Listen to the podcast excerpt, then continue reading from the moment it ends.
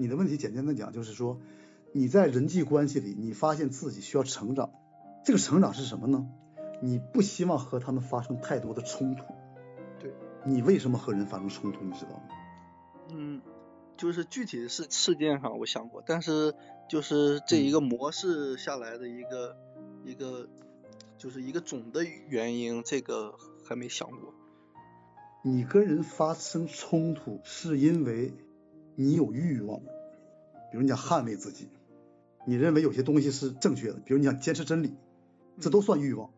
当你的欲望和对方的欲望不统一的时候，你们就有冲突了。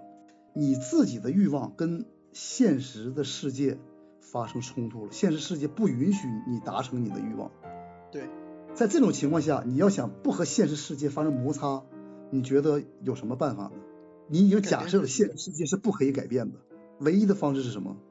就改变自自己的思维方式，改变你的欲望。啊，打个比方说，你找到你的模式了，你的模式就是，但凡有领导想要以这个权威方式控制你，你就立马火了。嗯。那么所谓降低欲望是什么呢？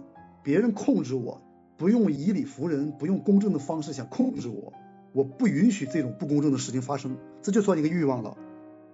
你能不能够放弃一些自己对一定要争取公正或争取真理的欲望？